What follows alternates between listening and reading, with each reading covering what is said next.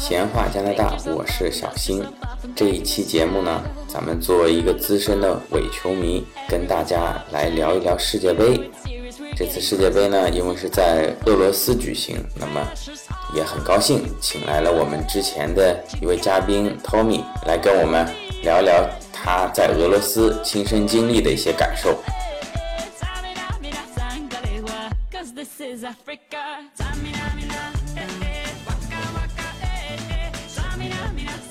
好的，今天非常感谢啊，我们的嘉宾托米从遥远的俄罗斯啊，给我们带来世界杯的第一手资料。托米跟大家打个招呼。Hello，大家好，我是托米，非常高兴能够和小新一起给大家录一期节目。有点太正式了，也是老嘉宾了，我们之前也经常合作。好的，那这次咱们的主题啊，主要是还是在这个俄罗斯世界杯，能讲讲你对这个俄罗斯世界杯的基本感受吗？其实自己是非常的荣幸，觉得运气比较好吧，能够有机会啊，能够亲历吧，感受俄罗斯世界杯。因为我以前从来没有想过自己有这样的机会。呃，如果回到四年前吧，就那场世界杯，当时还在南京呢工作，我当时想幻想就是二零一八年能不能去俄罗斯，没想到突然间就实现了。然后这次世界杯期间呢，其实整个俄罗斯的氛围都特别的浓厚，大家都很开心，都很嗨。不管是俄罗斯本地人，还是说来自其他国家的球迷，我个人觉得现在整个俄罗斯都是处于一个欢快的一个海洋。所以不管是走在大街上，还是说是在一些这个什么球场外或球场里面。你都能看到很多人会主动的和你打招呼，嗯，反正就是大家都会喊一些口号，所以很嗨的。有没有参与这个赌球啊？呃，关于这个赌球，我真的没有参与，因为首先呢，今年爆冷的特别多，就大家比较关心的那几个强队，我觉得估计国内买了这个球的人啊，估计都输了不少，所以呢，也比较幸运吧，幸好自己没有赌球。我也输了不少。今天录完，我就等会儿找天台排队去了。其实每一届世界杯都有很多爆冷的，反正这个赌这个东西啊，咱们闲话加拿大温馨提示啊，咱们可以稍微提高一点看球的兴趣，但是不要压的太多啊，把房子压上去，这个就不值得了。那么除了这个经济上的球以外，就是本身从精神上，就是说，哎。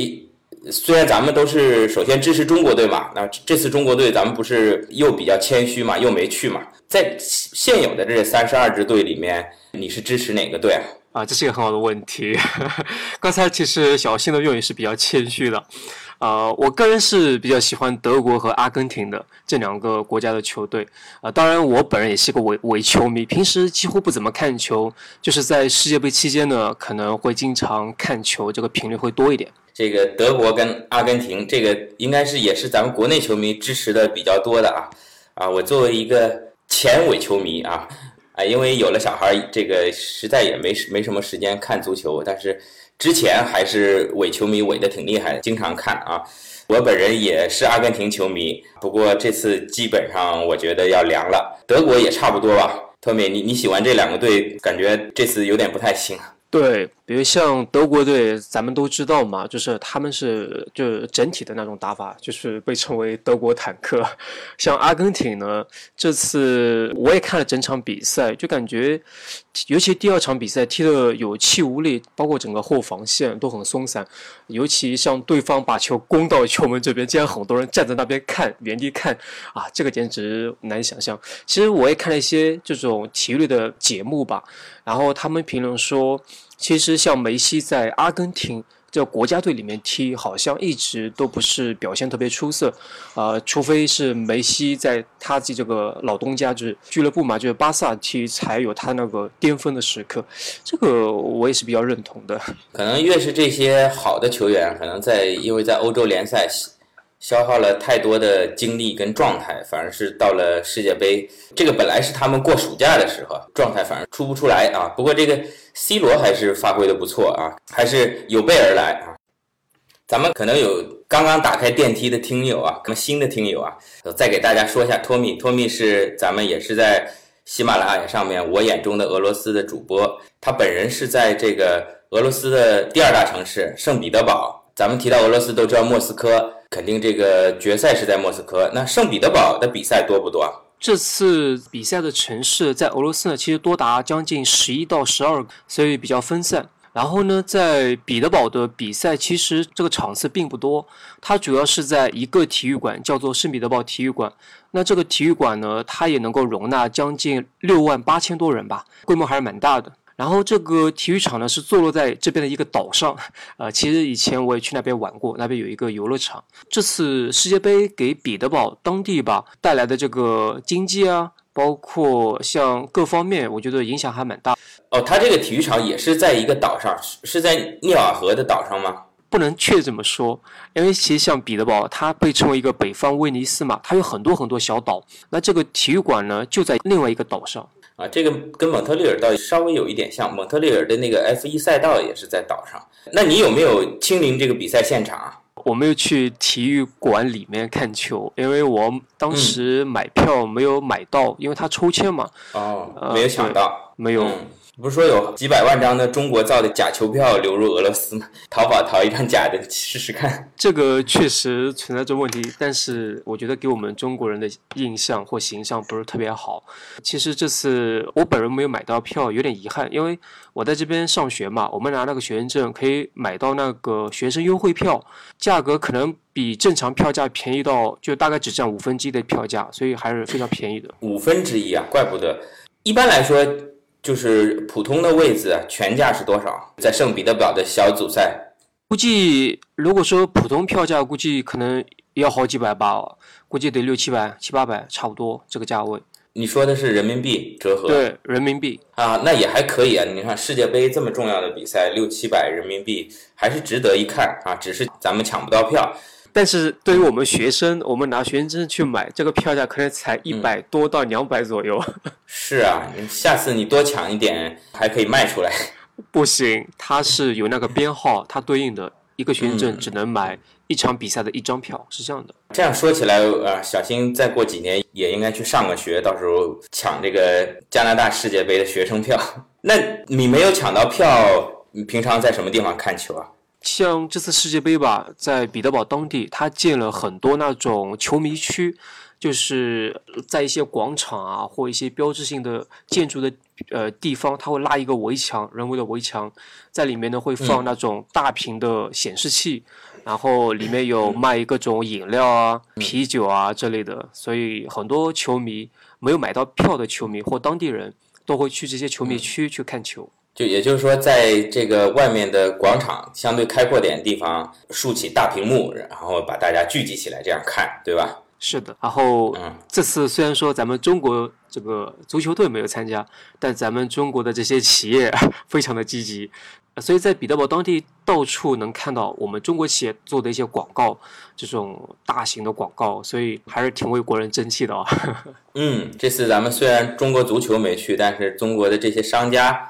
对全世界的球迷进行了洗脑式的广告，你印象比较深的都有哪些？比如像那个大屏有个很大的一个字，就是海信嘛，叫海信电视。哦，海信。还有像咱们的万达、蒙牛，嗯，还有那个电动车叫什么牌子？我忘了，反正这些广告都有的。好了，上述提到的这个品牌啊，海信、万达、蒙牛啊，如果有听的啊，做人要有良心，记得给节目打款。哎，托米啊。像你这个年纪啊，这么年轻，你还对北京奥运会有印象吗？还是有非常深刻的印象，毕竟是国之盛世嘛。我以为你那时候还是小婴儿，还是模糊的印象。咱们都知道，这个北京奥运啊，给咱们。北京的建设啊，包括我在上海，因为其实上海也开过奥运会，上海奥运会也是在零八年。就北京奥运会，它有一部分足球比赛是在全国各地举行的，其中也包括上海，给这个整个咱们中国，特别是北京的基础建设啊，等于是上了一个新台阶。那俄俄罗斯的这次世界杯，你的感觉给彼得堡、给俄罗斯有些什么变化？其他地方我不太清楚，但我个人感觉应该是类似的情况。那么在彼得堡呢，在世界杯开赛将近一到两个月之前吧，这边的很多道路呢都在重的重新的进行这个维修，或者是重新的铺设。然后呢，很多的公园呢也做了一些清理，比如说环境治理啊，还有搭建了很多这种关于世界杯的这种一些设施，包括像临时的一些卫生间之类的，这个都有很多的。嗯啊，所以嗯，感觉整个彼得堡突然就焕然一新的感觉。你说的是两个月之前，那么彼得堡的场馆是新建的吗？还是翻新的？还是基本没怎么动？它这个场馆其实是好像是去年才完工的，应该是以前就有，但是呢，它后期应该做了一些维修、更新、翻新，所以呢，整体来说这个场馆还是蛮新的。看来是除了这个在体育场内啊，给这个世界杯重新翻新了体育场以外呢，主要是同时也带动城市其他方面的基础建设，包括这个道路啊。像当年中国来说，肯定不光是场馆、道路了，还有地铁啊，各方面的都是上了一个新台阶。这个俄罗斯，彼得堡做了这么多的准备啊，现在世界各国的球迷，相信也都涌入了俄罗斯，涌入了彼得堡，给当地人的生活有没有造成什么影响？影响还是蛮多的啦。那首先呢，就是刚才我们讨论这个话题，比如说基础设施的更新，那肯定是给当地人的生活带来很多便利，对吧？比如在之前，可能很多朋友没有来过俄罗斯，不太了解，它很多设施都是苏联时期建的。那苏联时期那时候往前推，估计在五十年以前这些设施建的。所以呢，呃，比如我在两年前来到俄罗斯，我发现它这边的地面呢坑坑洼洼，特别不好，这个路面。包括像很多小区里面这个路面啊，都是坑坑洼洼的，不像咱们国内啊，都是高速路啊那种建设的标准。但是现在世界杯之后，我相信很多地方都有一个很大的改善，那对于当地居民来说也是一个很大的福利。当然，这个改善就意味着要花钱嘛。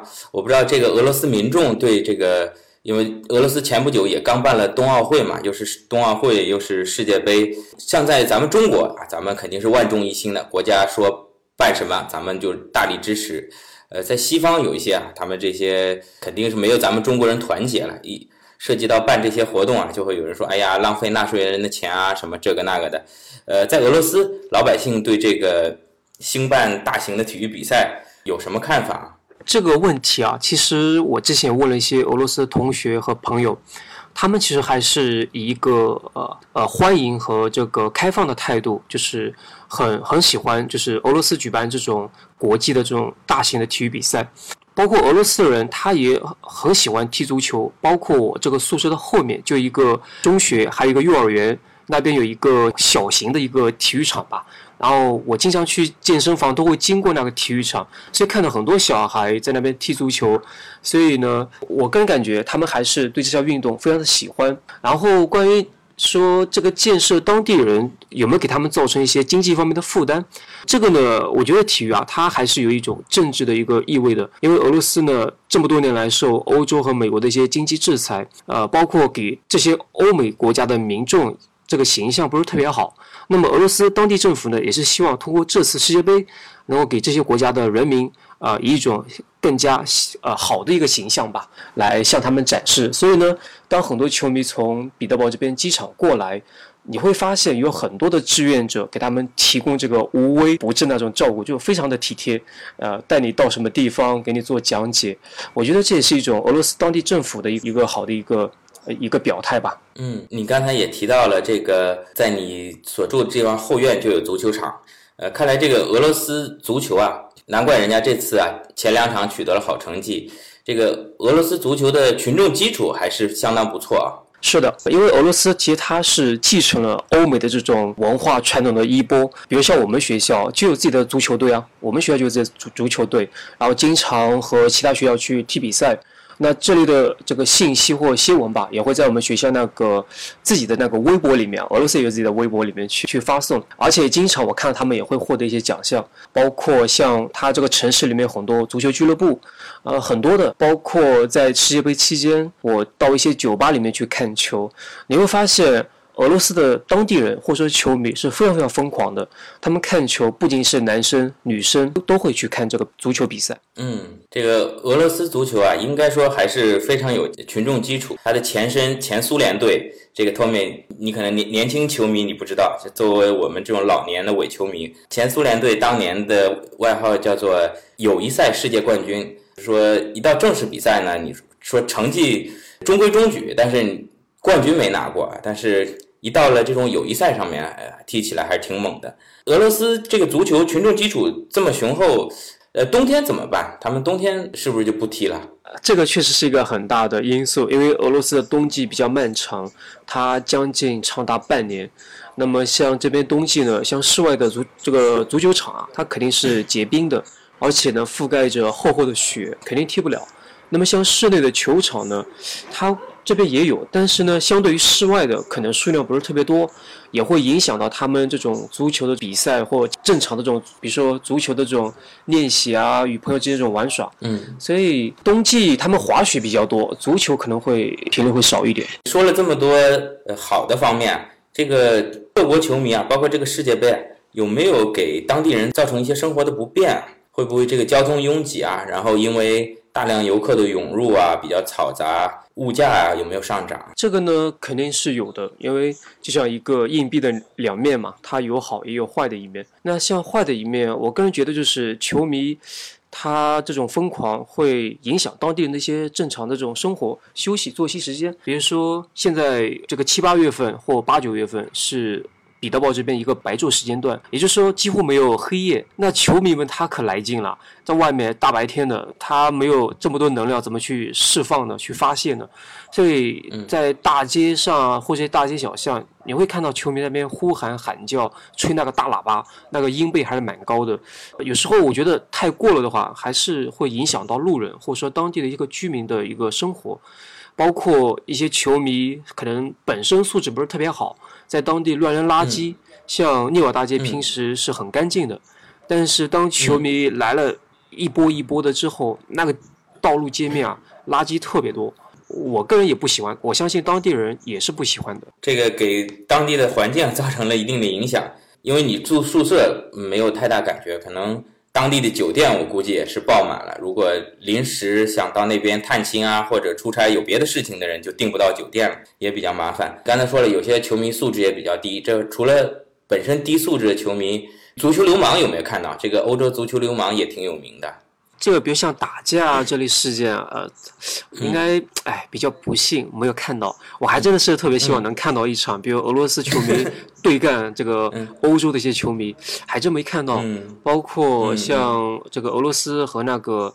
第一场比赛我是在球迷区看的，当时俄罗斯赢了之后，我也没看到当现场球迷有发生冲突，没有，因为，呃，现场这个治安还是蛮不错的，像俄罗斯的一些特警啊，这个装甲车都在外面停了一排一排的，所以我估计装甲车都去了，有那种类似于武警用那种类似于那种车，就啊，就啊武警那种，对，然后都是俄罗斯那种类似于特警部队吧，在那边。呃，维持这个治安，我估计要闹也闹不起来啊。还有一个呢，这次他这个安保啊，其实还是有一点提升，尤其是在球迷聚集区是比较多的，比如像这个场馆内外，还有一些场外的球迷区，包括像这个地铁站内也也增加了这个治安人员的一个巡查和这个安检。但是呢，和咱们国内的这个安检相比啊，那还是一个天一个地的。他这边。像很多安检，我个人觉得还是有点形同虚设。但是检查呢，还是抽查为主，然后主要检查外国去外国人，对于俄罗斯本地人检查反而非常少。嗯，也就是说，地检增加了安保人员，但没有像咱们国内那样，就所有的行李都要过 X 光机啊，搞得这么就是风声鹤唳的。这个没有，它这边的地铁有一个特点。首先呢，基础设施比较老旧，是苏联时期的。然后呢，我相信吧，如果说它要配备像咱中国那种安检程度高的设备，我估计得花一大笔钱。然后它这个安检，我觉得简陋到什么程度呢？就他抽到一个乘客，比如说你准备要进这个闸口，他会把你拦下来，然后呢，让你把你的包放在他一个设备，一个像一个柜子一样，你把包放里面，他再把柜子给关上。然后他按一个按钮，大概等将近二十到三十秒，你再拿出来，然后再走，所以这个效率太低了。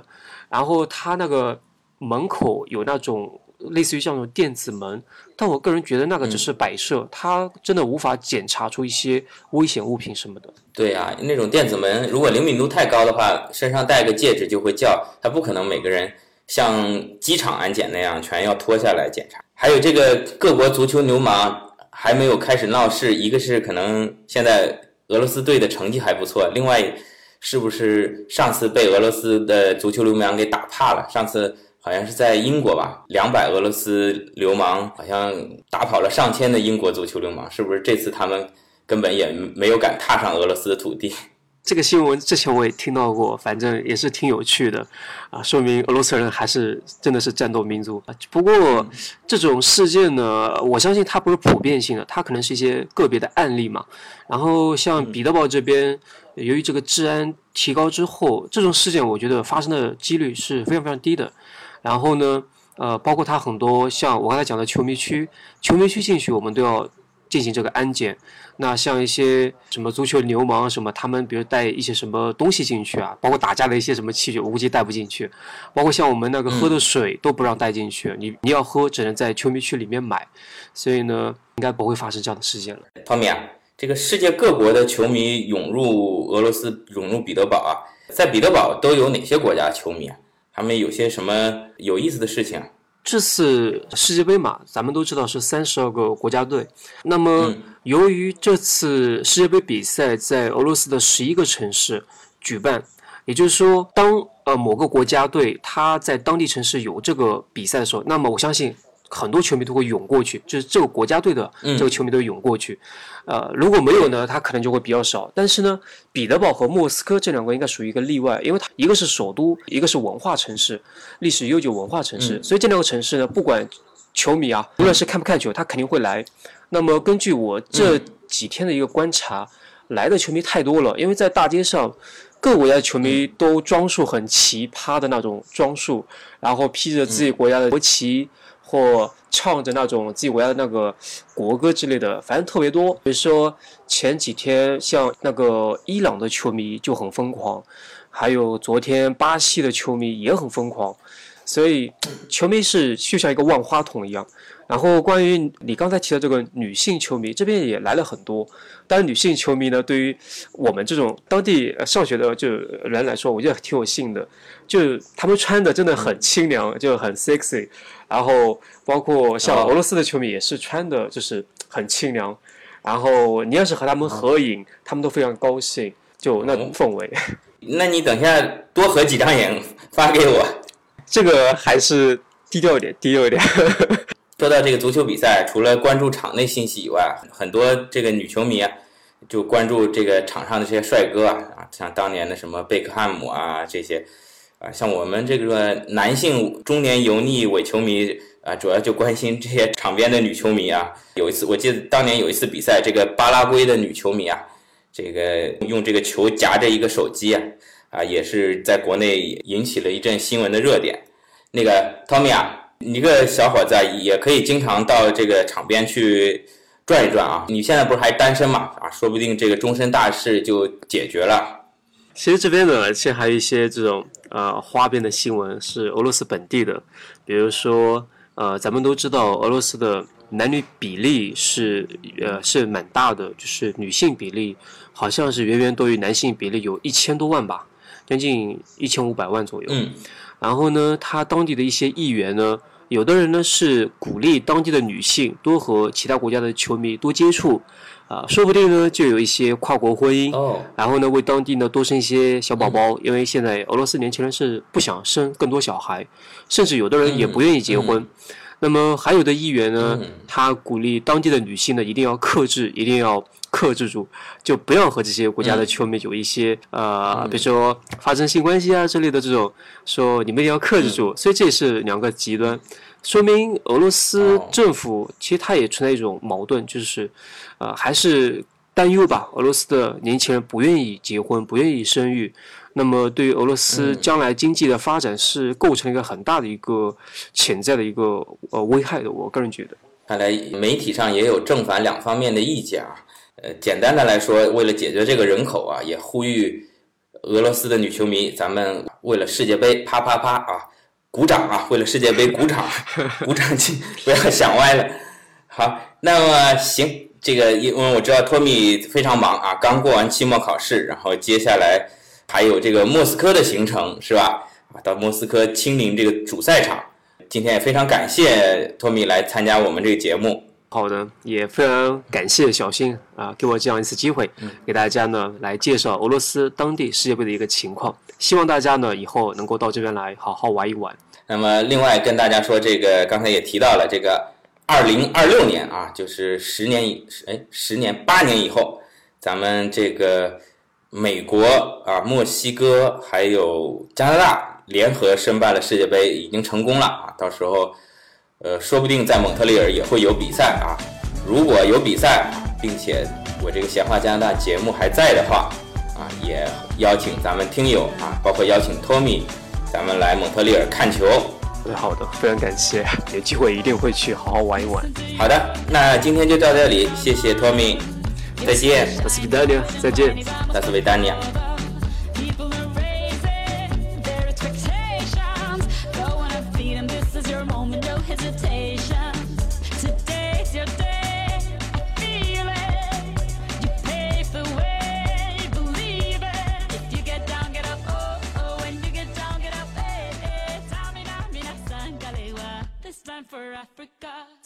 好的，这期节目上线的时候呢，差不多咱们这个小组赛已经结束了。从今天开始呢，就要进入淘汰赛阶段。